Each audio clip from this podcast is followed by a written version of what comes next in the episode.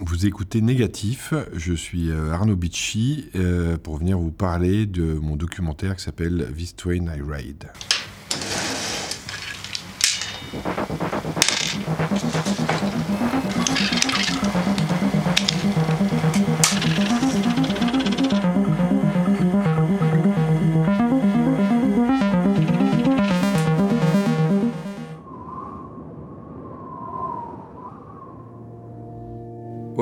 Part, le vacarme métallique d'un train de marchandises résonne. Les wagons avancent, se ressemblent et une jeune femme monte à bord et se cache entre deux containers. Bonjour Arnaud Bicci. Bonjour. Bienvenue dans ce nouvel entretien de Négatif consacré à un film documentaire à l'occasion du festival Premier Plan d'Angers. Votre film, Destroying I Ride, est présenté dans l'éclectique sélection Évasion, aux côtés notamment de Wanda de Barbara Loden, Thelma et Louise de Ridley Scott ou encore Le Trou de Jacques Becker.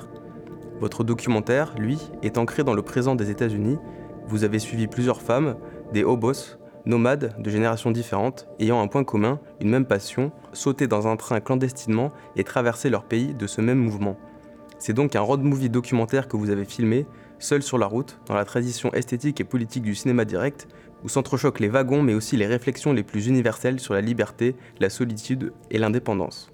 Une première question alors, Qu'est-ce qui vous a semblé si beau, si important dans le fait de partir avec ces femmes nomades sur les rails de l'Amérique? Eh ben, ce qui, moi, le film que je voulais faire à la base, c'était pas un film euh, euh, sur les, les hobos euh, et la culture hobo. Ce qui, ce que je me suis rendu compte, mon film, euh, c'était de parler de la transformation de femmes et euh, de, de, femmes qui reprennent le pouvoir sur leur vie, qui deviennent des femmes euh, fortes et euh, qui sont plus des victimes euh, et qui, euh, qui, ouais, qui reprennent euh, en main leur vie et qui et le, train est juste un moyen de, transformation. Ça pourrait être ça, ça pourrait être autre chose.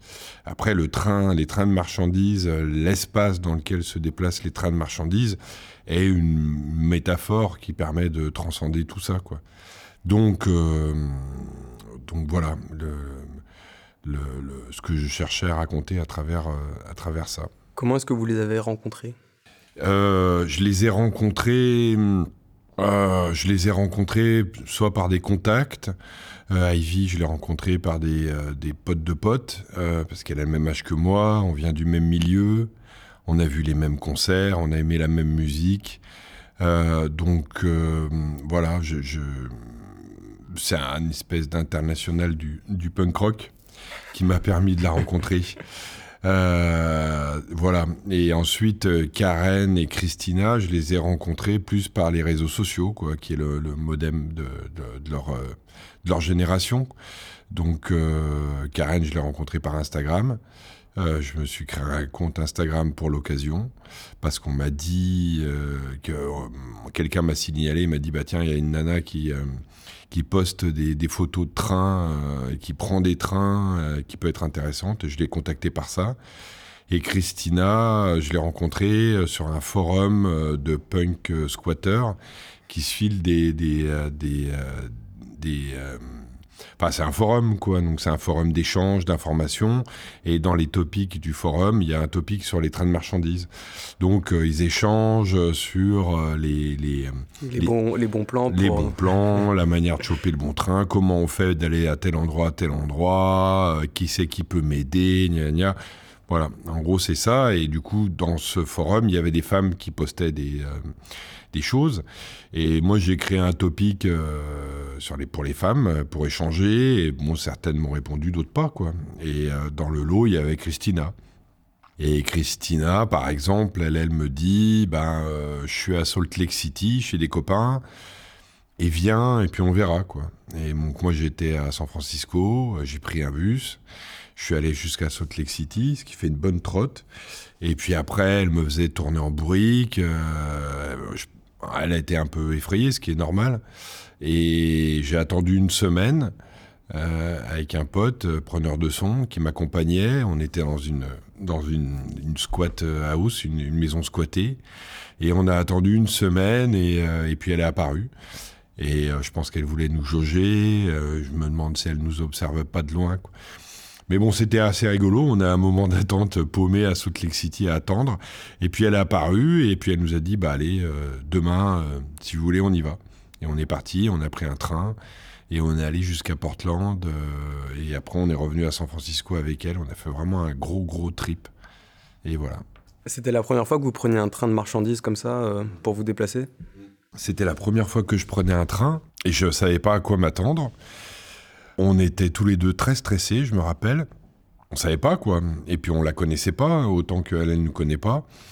Donc, euh, donc voilà quoi. Et puis elle vient nous chercher un matin, non, un fin de journée. Et on, prend nos sacs à dos et puis c'est parti quoi. Mais c'est l'inconnu. On traverse la ville. Il y a les gens qui. Euh, c'était une séquence qui aurait pu être géniale. On traverse Salt Lake City le soir, donc il y a tous les gens qui boivent des coups, euh, les, terrasses, la ville, le tramway. Et on traverse tout ça, puis après on s'enfonce dans les quartiers un peu plus pourris, euh, et puis on se rapproche de l'autoroute, euh, on passe sous l'autoroute, il y a des SDF, euh, et on se rapproche de la voie ferrée, et là il fait nuit, et là on se met derrière un bosquet, on attend un, long moment. Et, puis d'un coup, il y a le train qui arrive, quoi, qui avec son brouhaha. Et, et, puis là, il y a une espèce d'accélération. Christina qui devient hyper speed. Euh, et là, il faut se mettre à courir. Tu comprends plus rien, ce qui, tu comprends pas vraiment ce qui se passe. Euh, et, puis on grimpe dans le train, quoi, euh, en route. Et puis on flippe, on a peur. Et, et puis le train, il est bruyant, il s'entrechoque. C'est hyper impressionnant. Voilà, hyper impressionnant. Et après, ça part. Et après, euh, il faut une bonne heure pour faire redescendre le stress, la montée d'adrénaline, quoi. Et, et euh, on s'accroche aux barrières en disant il faut pas que je tombe, j'ai pas envie de mourir, et ainsi de suite. Et, euh, et voilà, ça c'était extrêmement. moi, j'ai trouvé ça extrêmement stressant. Et après, bah, les paysages défilent et puis ça devient, ça, ça devient de mieux en mieux, quoi. On s'est emmené des bières, on a bu notre bière, on a fumé une clope. Et puis voilà, quoi. De toute façon, je filmais pas, là. C'était vraiment pour euh, appréhender l'aventure.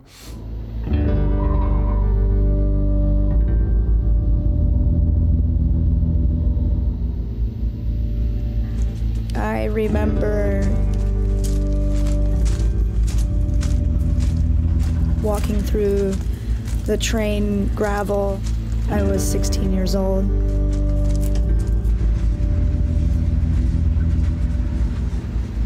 Gotta survive. Weather can be bad, you get sick. The crashing of steel. You run out of food, run out of money. The screeching of the metal. Just being on this giant steel. Et pourquoi vous n'avez pas filmé C'était vraiment pour d'abord vivre euh, bah Parce que c'était trop tôt. Euh, déjà, euh, je l'avais pas encore filmé. Christina, elle acceptait qu'on vienne et tu peux pas braquer une caméra comme ça tout d'un coup devant les gens. C'est trop compliqué. donc il fallait d'abord qu'on apprenne à se connaître.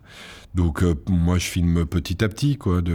C'est une relation humaine. Donc on y va petit à petit. Je sors ma caméra, je filme un peu je vois un peu comment elle réagit, je vois un peu euh, si, disons que si tu es à l'écoute des gens, tu sens s'il y a une forme de gêne ou pas, ou un ras-le-bol, donc euh, tu vas tout doucement, et puis tu, en fonction des gens, ça va plus ou moins vite. Et euh, donc ouais, toute cette scène-là, je la vis, et dans ma tête, je me dis, ça, c'est génial. Donc en même temps, je sais que des scènes comme ça, j'en aurais potentiellement peut-être d'autres, mais je peux pas la filmer. Mais en même temps, dans ma tête, je me dis, euh, waouh, je rate un moment génial. Mais c'est comme ça. Et il y a plein de moments euh, géniaux euh, qu'il faut accepter de rater, en fait. C'est ce qui construit aussi ton film après. Parce que une fois que tu as déjà vécu des moments, quand ils se reproduisent, tu les vois venir. Et du coup, tu sais les appréhender en les filmant. Sinon, tu es toujours en train de courir après quelque chose avec ta caméra et en fait, tu as toujours un temps de retard. Alors que quand tu l'as déjà vécu, tu le vois venir et tu dis Ah, tiens, là, on va avoir le moment. Euh, euh, et, euh, et, du coup, tu peux essayer de l'attraper et tu l'attraperas pas forcément de la manière dont tu voulais, mais il se passera un truc. Et par exemple, quand Ivy, à la fin du film, Ivy, elle m'emmène prendre des trains. Et là, c'est complètement différent, mais je revivais un petit peu euh, euh, ce que j'ai vécu avec Christina, où on part de chez elle, et là, je m'étais dit, bon, ok, tu filmes tout. Et on part de chez elle de San Francisco, on prend le métro, on traverse les campements de SDF, on, vit, on est dans le métro, il y a du monde, euh, et je filme tout ça. Après, c'est pas dans le film, parce que à la fin du film, tu peux plus euh, vivre quelque chose aussi long que ça, mais euh, c'était génial, euh, et ça ferait une scène, quoi. Et, euh, mais voilà, je, je, il y a- tu quittes cette vie, euh, ce, la vie de, de- des gens, de, de Monsieur Tout le Monde, quoi, pour aller euh, sous un pont, euh, au bord d'une voie ferrée, et, et aller prendre un train. Et donc c'est intéressant, quoi, de, sentir ça, quoi. Combien de temps est-ce que vous avez tourné en tout sur ce film? J'ai tourné à peu près 4 ans, en gros. C'est à peu près 4 ans de tournage. Voilà. Ouais, euh, une, une ou deux fois par an, en gros. Euh, J'y allais au moins une fois par an pour garder le contact.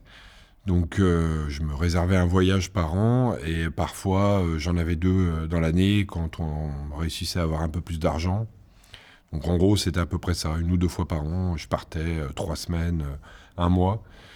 Et j'allais voir euh, un ou plusieurs personnages en fonction de ce qu'on de ce qu'on s'était calé, quoi.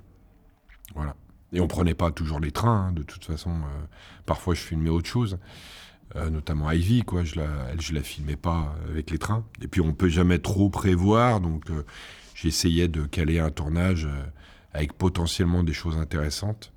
Et après, on, on sait jamais. quoi. À chaque fois, vous étiez trois sur ces tournages ou il y a des fois où vous étiez seul à l'image et au son? Non, non, on est parti à deux la première fois Mhm. avec un preneur de son. Et, euh, et après, les autres fois, je suis parti toujours tout seul.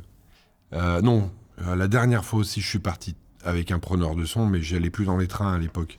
Le dernier tournage, ça a été vraiment un tournage pour essayer de, collecter les derniers éléments et puis pour filmer Christina, le premier personnage du film que j'avais un peu abandonné et qui a ressurgi grâce à Catherine, ma monteuse, qui, quand elle a regardé les rushs, Elle regardait les rushs au fur et à mesure ou non, non, Catherine, non, non, elle est arrivée à la fin. En fait, voilà, le cheminement du film a été long et complexe. Euh, on ne sait pas exactement jusqu'à jusqu'où il va aller et puis comment il va. En fait, il y a eu une accélération à un moment euh, quand Arte a décidé de vouloir prendre le film.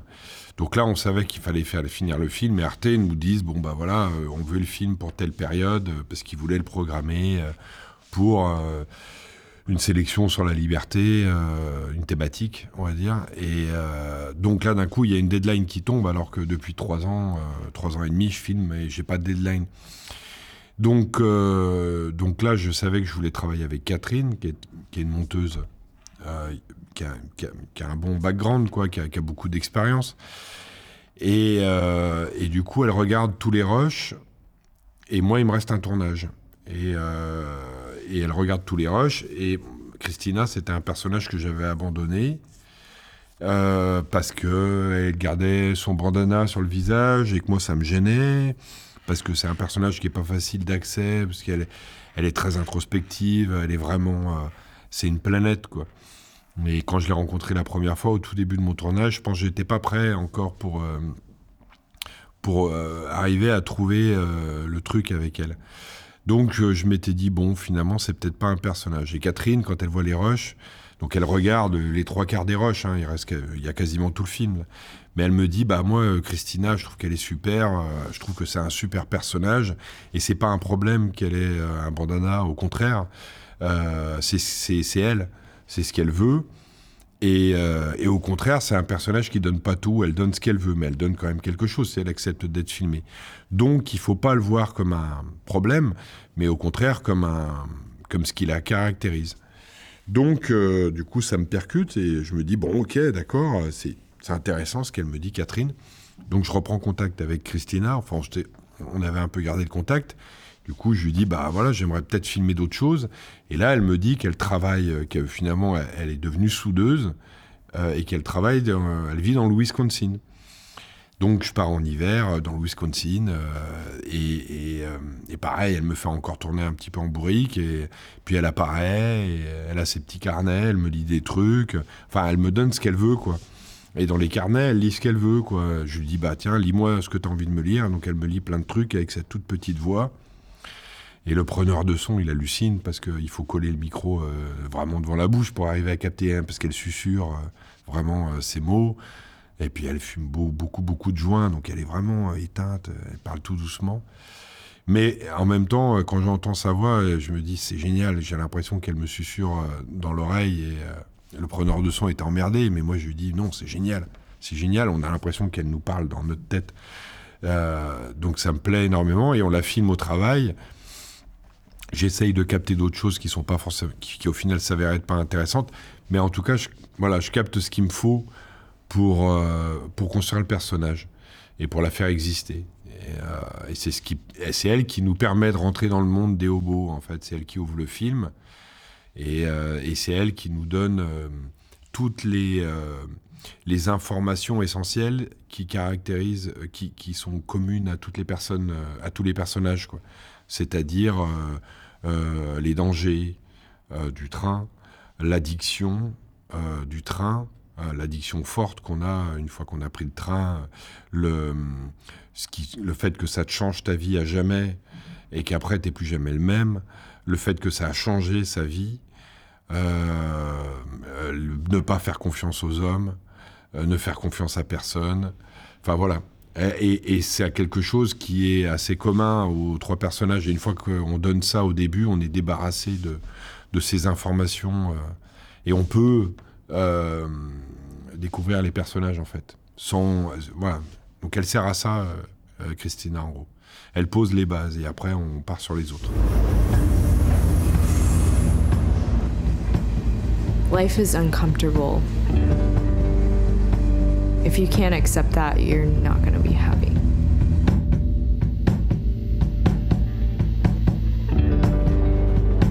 The whole world is open to me. And there's no one else there to tell me how to or not to embrace it.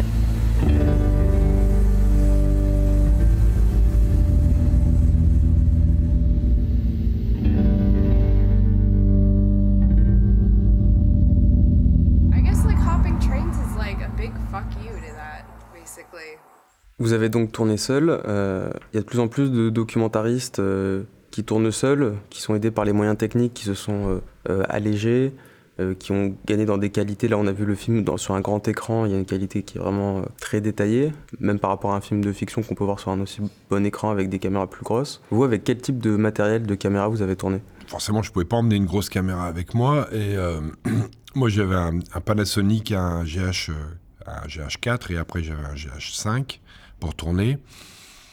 Et euh, ouais, c'est des super appareils euh, petits et qui ont une super définition. Euh, après, moi, je travaille avec des objectifs. J'aime bien les objectifs anciens, quoi, vintage, comme on dit. Parce qu'ils n'ont pas de piqué numérique, ils n'ont pas de brillance, ils ont, un truc qui leur, est assez particulier, qui moi me plaît beaucoup, et qui nous. quelque chose de plus cinématographique, quoi. Donc euh, j'ai ma petite collègue de- de- d'objectifs euh, euh, des années 70 que je trimballe avec moi et que je change, qui sont interchangeables. J'ai pas de zoom, j'ai pas de stabilisateur. Je, je, je travaille vraiment, c'est léger, quoi. J'ai un pied, un monopode, quoi. Et la caméra, euh, à, force des tournages, je me suis rendu compte qu'il fallait la garder tout le temps avec soi, qu'à chaque fois que je la rangeais dans mon sac à dos, il se passait des choses bien.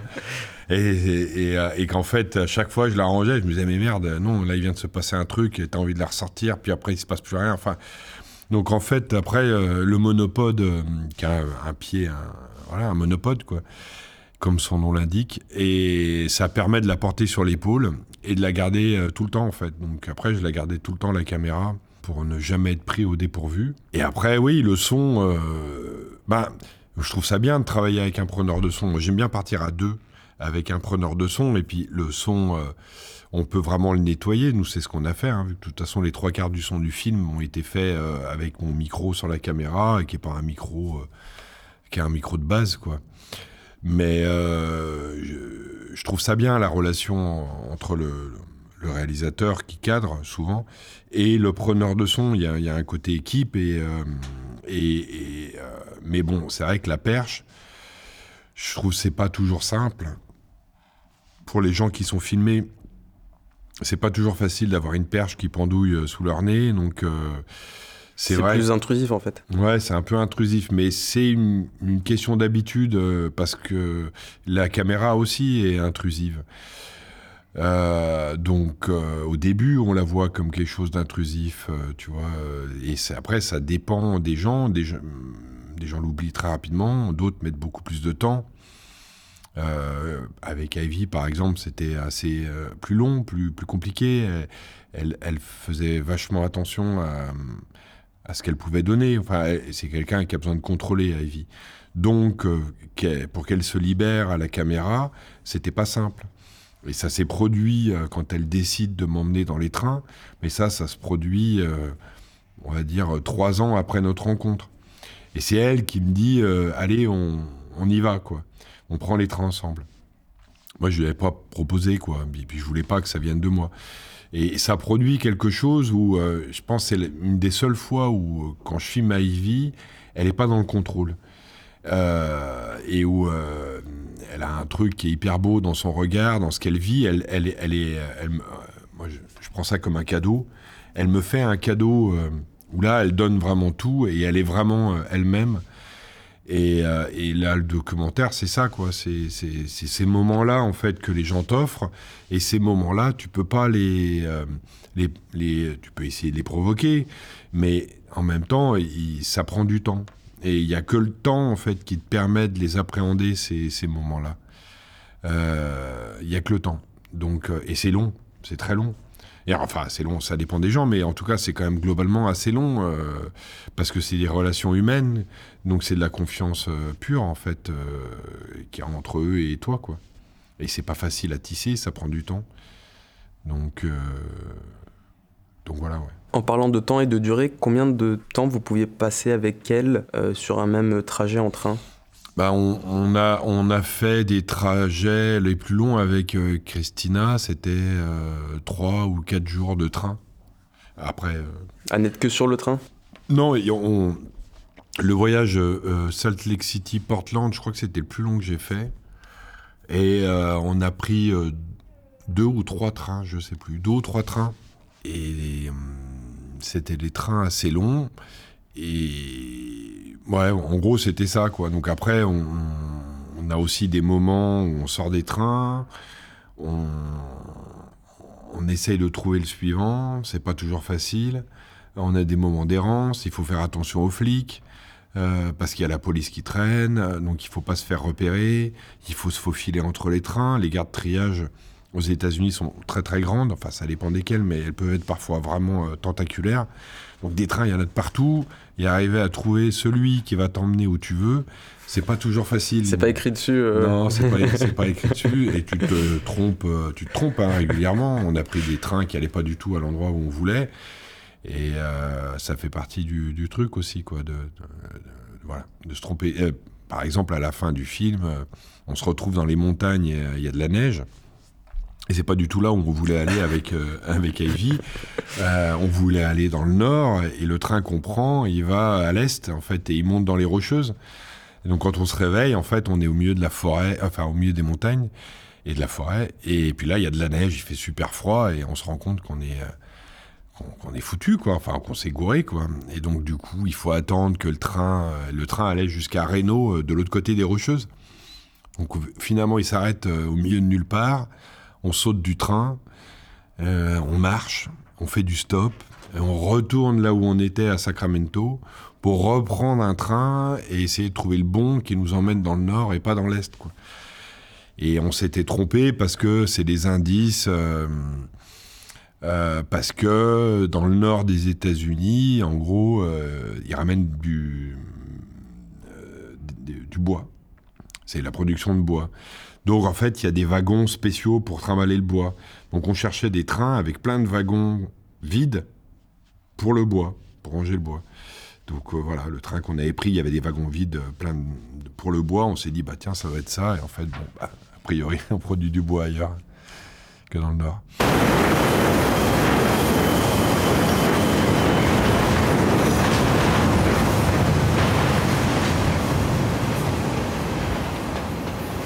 Was at nighttime.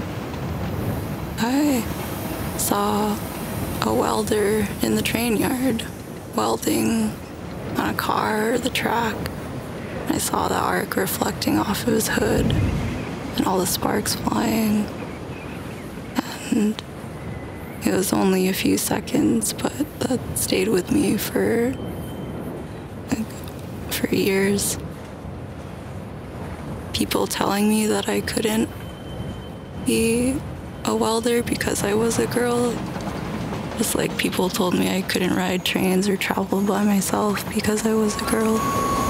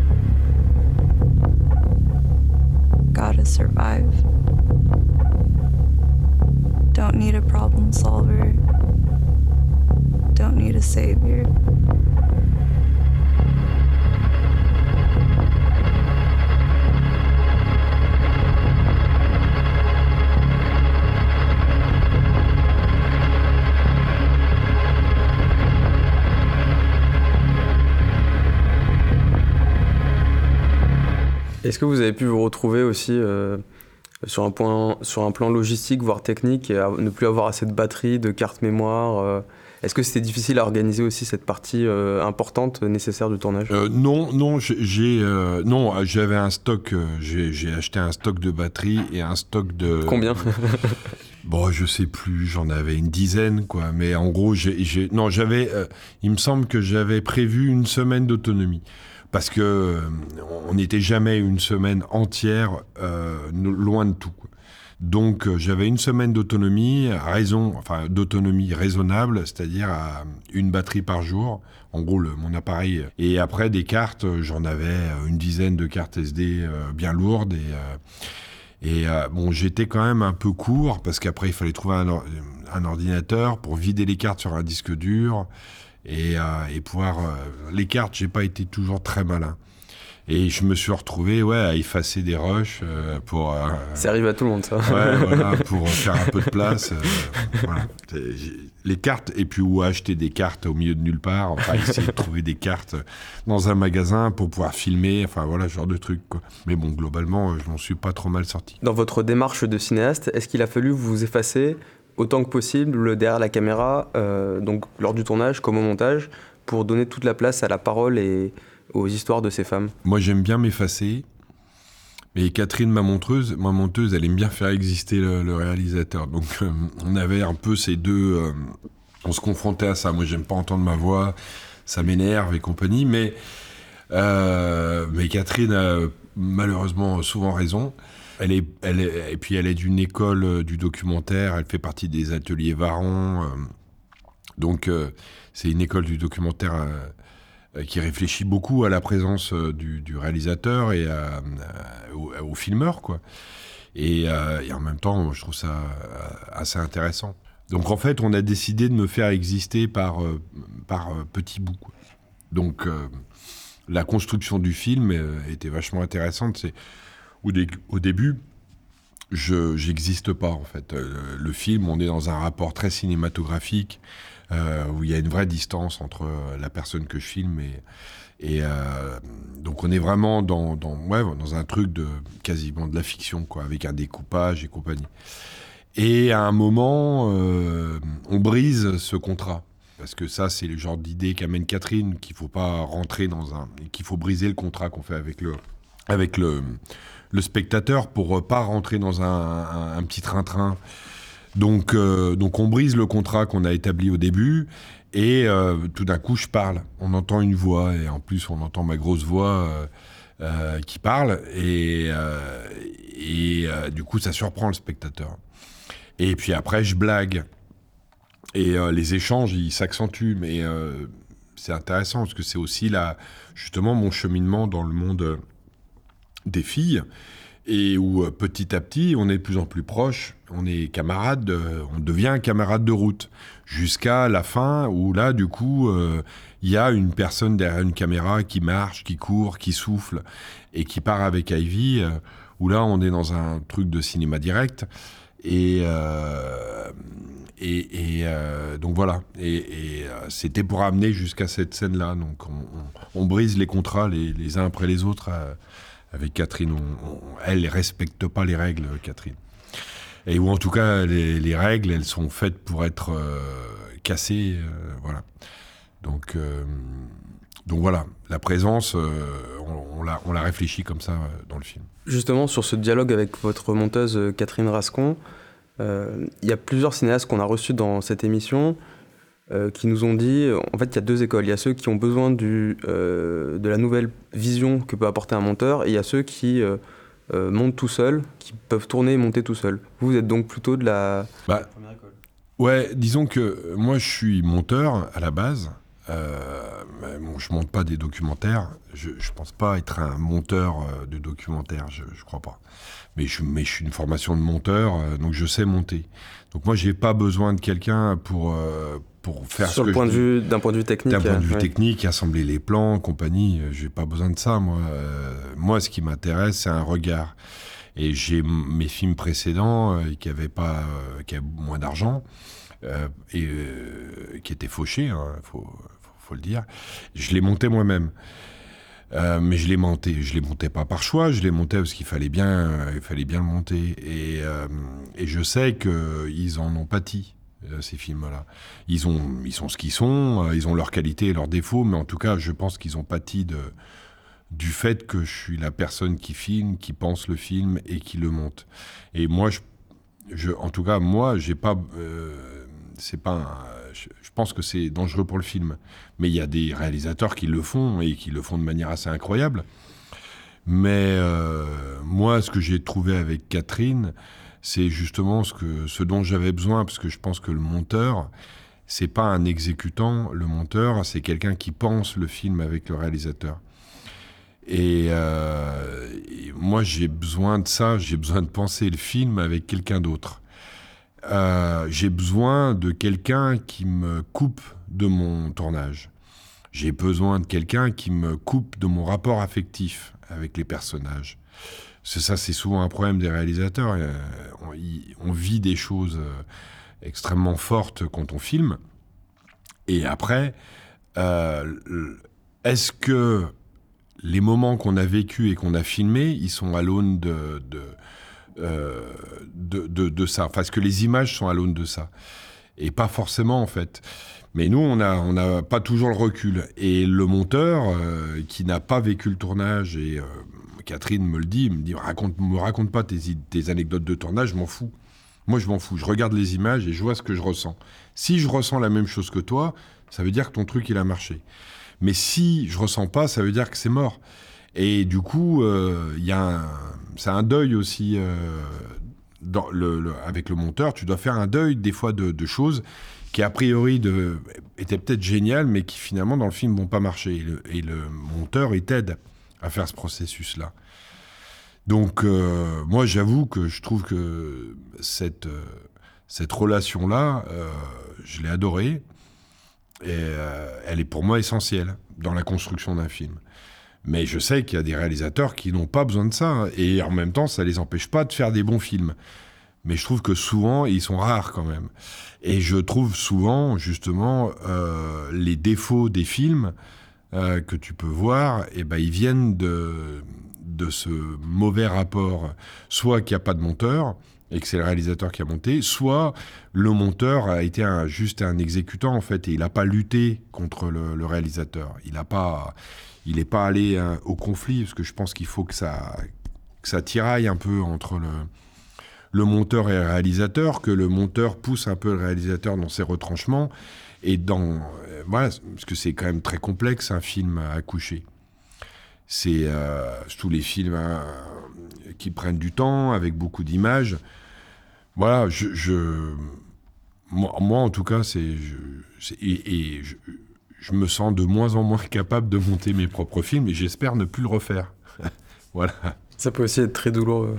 De De, mon- de- oui, de monter ses propres films. Je pense, ouais. Je pense. Et, et par exemple, euh, j'ai fait un autre film, euh, pareil, avec un petit, des petits moyens. Je l'ai revu il y a pas longtemps, euh, que j'ai fait il y a 4 ans, qui s'appelle Jazz, et euh, qui a plein de, de- de bonnes choses. Il y a- il y a- mais quand je le vois, je me dis, mais je veux le remonter, quoi. Ou en tout cas, le remonter avec quelqu'un.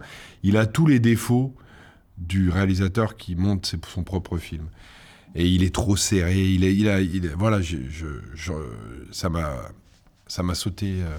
En même temps, vous avez appris aussi de, Oui, de cette expérience. oui, oui. Et puis, mon regard euh, sur le cinéma a changé. Euh, Moi, je suis en évolution permanente. Et a priori, je pense que c'est un truc commun à beaucoup de réalisateurs, généralement de pas aimer les films qu'ils viennent de faire et euh, de pas les revoir, euh, parce que les revoir, c'est souvent très douloureux. Même celui-là, j'ai du mal à le revoir. Et là, vous l'avez revu euh, lors de la projection? Là, je l'ai revu, je l'ai revu parce que ma fille m'accompagne, euh, Carmen, et elle l'avait pas encore vu. Et donc du coup, euh, je me suis dit, je vais partager ça avec elle. C'est assez rigolo, mais sinon, non, je reste pas en salle. Je, je- j'en, j'en peux plus. Je veux plus le voir. Je l'aime, mais je l'ai dans la tête et euh, je- j'en regarde un morceau, mais euh, je, le, je le regarde plus. Quelle est la plus belle erreur que vous ayez faite sur ce film? La plus belle erreur, euh, ah, je sais pas. Je pense d'avoir abandonné euh, Christina, le personnage de Christina au début, peut-être. D'avoir, ouais, peut-être. Je pense. Ouais, On a déjà parlé du coup. ouais. ouais, on a déjà parlé. ouais. Quels sont vos prochains projets? Eh ben, je, je viens de finir un film. euh, je l'ai fini euh, juste avant les fêtes de Noël. euh, sur un couple de SDF allemands que j'ai rencontré à Lyon, là où je vis, au début du confinement. Et en fait, au début du confinement, je, je voulais, je voulais pas rester chez moi comme un con. Fallait que je filme la ville euh, vide. Je voulais filmer ces espaces vides, euh, le son de la nature dans la ville. Enfin, moi, ça éveille énormément de trucs en moi. J'adore les films post-apocalyptiques. J'ai une collection de VHS euh, des films des années 80, j'adore ça. Donc je pouvais pas rester chez moi. Donc j'ai demandé à ma productrice de me faire un petit papier pour pouvoir sortir. Donc du coup, tous les jours, je prenais mon vélo et j'allais filmer. Et du coup, euh, les gens qui restaient dans la rue, bah, c'était euh, les SDF, quoi. Donc j'ai commencé petit à petit à papoter un peu avec les SDF, à aller voir un peu ce qui se passait, à rencontrer des personnages. Et du coup, un jour, rapidement, je tombe sur euh, et Paris, un couple d'Allemands qui ressemblaient à des punks, euh, parce qu'ils avaient des, espèces de crêtes colorées sur la tête. Et, je vais leur filer euh, 5 euros que j'avais trouvé au bord d'une voie ferrée. Et du coup, je papote avec eux, donc, et je me rends compte qu'ils sont allemands. Elle, elle a 25 ans, lui, il a 50. Et ils ont à côté, euh, ils sont hyper lumineux, euh, super gentils, euh, très, très heureux. et ouais, ils ont un côté. comment dire Naïf, fragile. Euh, et ça me touche. Ah, voilà, tout ça me désarçonne. Je ne m'attendais pas à ça et ça me plaît. Ils parlent anglais, ils parlent pas français. Et du coup, je reviens les voir. Ils, vivent dans une camionnette en panne euh, à Confluence, à Lyon, au milieu d'un parking vide. Et du coup, je leur amène une soupe le soir, euh, parce qu'ils galéraient, ils n'avaient pas de couverture. Je leur amène une couverture. Et on papote. Et moi, je leur, dès le départ, j'avais ma caméra, je leur dis je filme. Et ils trouvent ça rigolo. Ils me disent bah oui, filme. Il n'y a pas de souci. Et du coup, je me mets à filmer tous les jours. Pendant tout le confinement, pendant deux mois, je les filme tous les jours. Tous les jours, je vais les voir. On boit un café, on fume une clope. Et parce qu'ils fument beaucoup. Et, euh, et on filme. Voilà. Et, euh, et parce qu'ils prennent, ils boivent pas d'alcool. Et leur addiction, c'est la clope et, euh, et le café. Ça, par contre, ils en boivent beaucoup et ils fument beaucoup. et ils ont un chien. Donc voilà, donc je les filme pendant deux mois et voilà, c'est assez génial sur le sur l'intime que j'arrive à filmer, le rapport entre filmeur et filmé, où j'arrive à aller beaucoup plus loin que ce que j'avais jamais réussi à, à faire. Quoi. Euh, c'est passionnant. Et donc, il y a un film qui naît, quoi. Et du coup, je les vois comme des amoureux. euh, Et ils sont, et ils parlent d'une histoire d'amour. Ils sont amoureux, ils viennent de se marier, ils, ont des étoiles dans les yeux. Donc, du coup, ça devient une histoire d'amour euh, dans la fin du monde, quoi. Et c'est ça mon film. Et du coup, je les filme pendant un an et demi, et je les finis. Voilà. Et, euh, et voilà. Ça parle du monde de maintenant, euh, du nouveau monde dans lequel on vit, d'amour, euh, de désespoir, de difficultés, enfin voilà quoi. Et toujours sur la marginalité, donc. euh, Ouais, bah ouais, ouais, ouais. J'ai l'impression que je suis abonné à tout ça. Ouais, forcément, c'est quelque chose qui m'attire parce que je trouve que c'est des gens, euh, les marginaux, ils sont, euh, ils sont forts. C'est des gens qui sont extrêmement, moi, qui me touchent énormément, qui, ils, ils ont une fragilité qui est, qui est, qui est magnifique. Euh, parce qu'ils sont à fleur de peau, parce que c'est des gens qu'on qu'on ramassé euh, dans leur vie, qu'on euh, qu'on vécu énormément de, ouais, de souffrance, quoi. Et ils le portent, quoi. Et, c'est des gens qui sont beaux parce qu'en même temps, ils se dépatent, ils essayent de se dépatouiller avec toute cette souffrance. Ils essayent de s'en sortir tant bien que mal et généralement, ils n'y arrivent pas parce que la société est faite comme ça et que quand t'as trop morflé, bah, tu restes euh, un marginal. Donc voilà, moi, ça, j'avoue, euh, c'est dans les marges que je trouve, euh, ah, j'allais dire, hein, du confort. C'est pas vraiment confortable, mais, mais c'est dans les marges que j'arrive à trouver. peut-être que, ouais, peut-être qu'en fait, c'est dans les marges que ça me réconcilie un peu avec l'être humain. J'ai une tendance un peu euh, nihiliste. Et j'avoue, et le monde moderne euh, m'en donne à cœur joie euh, sur le nihilisme. et donc je pense que, vu que le monde actuel m'exaspère, je pense que je retrouve un peu d'espoir dans les humains en côtoyant les gens qui, qui ont morflé et qui vivent à la marge. Parce que, voilà, ils sont beaux, euh, ils sont. Voilà, et, et- et, euh, voilà, cette manière qu'ils ont d'essayer de s'en sortir, euh, ça, me, ouais, ça me touche. Et ça me donne l'espoir. Et je, je renvoie nos auditeurs à deux entretiens sur ces précipités d'humanité que peuvent donner les, les univers de marginaux, notamment celui avec Lech Kowalski, Jean-Charles Hu ou encore Florent Marcy. Et une dernière question, où est-ce qu'on peut voir votre film? Destroy Eh ben, pour l'instant, euh, nulle part, à part aujourd'hui au premier plan d'Angers. Euh, mais euh, non, pour l'instant, ben, il a fait sa vie à Arte. Il a été diffusé par Arte l'année dernière, en, hiver dernier. Pour l'instant, je ne sais pas.